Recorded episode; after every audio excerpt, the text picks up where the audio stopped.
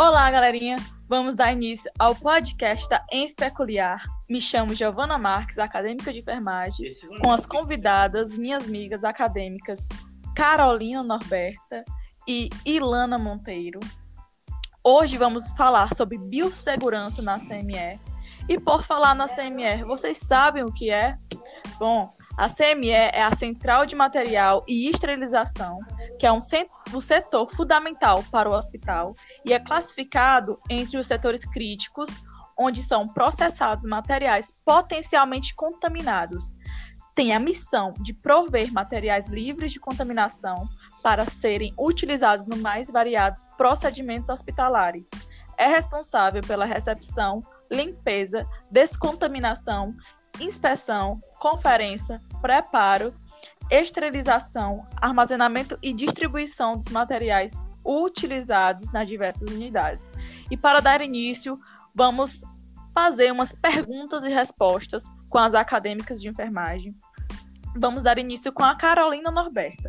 Como evitar o cruzamento de contaminação de uma ala para outra, sendo que é um ambiente aberto Bom, para poder evitar esse cruzamento, é, temos que entender que o fluxo de material na CME é unilateral, ou seja, se inicia na área mais contaminada, que é a área suja, e é finalizada na área menos contaminada, a área limpa.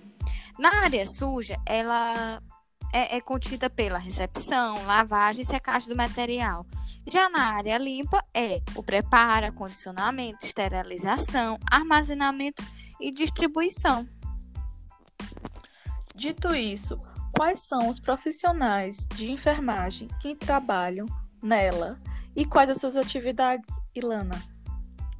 Então, as atividades desenvolvidas pelos profissionais de enfermagem que englobam enfermeiro, técnico e auxiliar de enfermagem que trabalham nesse setor envolvem as seguintes tarefas: gerenciar o recebimento, identificação e registro dos materiais, limpeza e secagem, montagem, preparo e embalagem dos materiais, triagem, dobragem e preparo de roupas cirúrgicas, esterilização ou desinfecção de materiais e roupas com métodos compatíveis com a normatização, operar equipamentos como lavadoras, termodesinfetadoras, seladoras, incubadoras de testes e autoclaves, e armazenamento e distribuições de materiais. Galera, ao considerarmos o risco biológico na CME, os trabalhadores estão expostos a secreções orgânicas ao lavar e manusear artigos contaminados.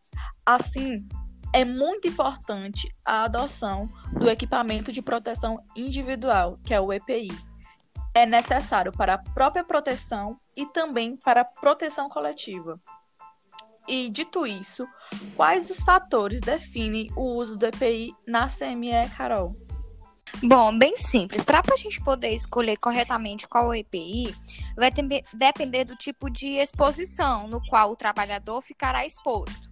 Porém, é, sabe-se que a não utilização e ou a utilização inadequada pode resultar em ocorrências de acidentes de trabalho e doenças ocupacionais que poderão futuramente a longo prazo interferir na vida biopsicossocial daquele trabalhador. Bom, o uso da EPI é definido pela RDC número 15, de 15 de março de 2012, de acordo com a sala ou a área onde as atividades serão realizadas. Então, quais EPIs são usados em cada local, Ilana?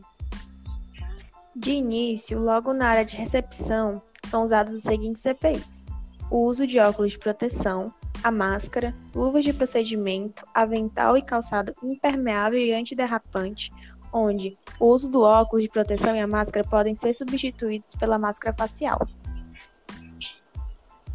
Já na área de limpeza, é utilizado óculos de proteção, máscara, luvas de borracha nítrica ou butílica de cano longo, avental impermeável de manga longa, protetor auricular do tipo concha, se pertinente, e calçado impermeável antiderrapante. Na área de inspeção, preparo e acondicionamento dos produtos para a saúde, são usados a máscara, luvas de procedimento, protetor auricular, se necessário, e calçado fechado. Já na sala de desinfecção química, é utilizado o óculos de proteção, a máscara compatível com a toxicidade do germicida, luvas de borracha de cano longo, avental e calçado impermeável e antiderrapante. E por fim, na área de esterilização, são usadas luvas de proteção térmica impermeável. Se faz necessário ainda ressaltar que o trabalhador da central de material e esterilização deve utilizar uma vestimenta privativa, touca e calçado fechado em todas as áreas técnicas e restritas, e quando não for especificado o tipo de EPI, o equipamento de proteção deve ser compatível com o risco inerente à atividade. E é importante também lembrar que os trabalhadores não devem deixar o local de trabalho com os equipamentos de proteção individual e as vestimentas usadas nas suas atividades. Bom, gente, eu quero deixar claro uma curiosidade de um estudo realizado em 12 hospitais de Goiânia, em que nele evidenciou que 46,29% dos trabalhadores de enfermagem acidentados não utilizavam o EPI no momento do acidente e que 20,38% das situações não havia disponibilidade dos EPIs necessários no hospital. E o outro estudo sobre acidente com material biológico entre os trabalhadores da área de expurgo do CME verificou que a maioria, 92,8%, não soube citar os EPIs indicados para o uso. Há também negligências do uso de luvas de borrachas durante o manuseio de material perfurocortante contaminado, mesmo estando disponível na unidade. Apenas 33% dos trabalhadores do estudo utilizavam. Já os óculos eram utilizados apenas por 52% dos trabalhadores, pois não tinham disponibilidade mesmo que 90% dele sabiam a sua importância de uso. As justificativas que os trabalhadores dão para o não uso dos, dos EPIs compreende pela não gostar, calor, indisponibilidade, incômodo, esquecimento, falta de hábito e acreditar que não é necessário, mesmo ele, eles compreendendo a sua necessidade de uso. Diante disso, é bom ressaltar que o uso do EPI ele é obrigatório aos membros da equipe de enfermagem, devido aos riscos que podem ocorrer na, na central, na CME, como exposição à umidade, temperatura, detergentes, materiais biológicos e produtos químicos.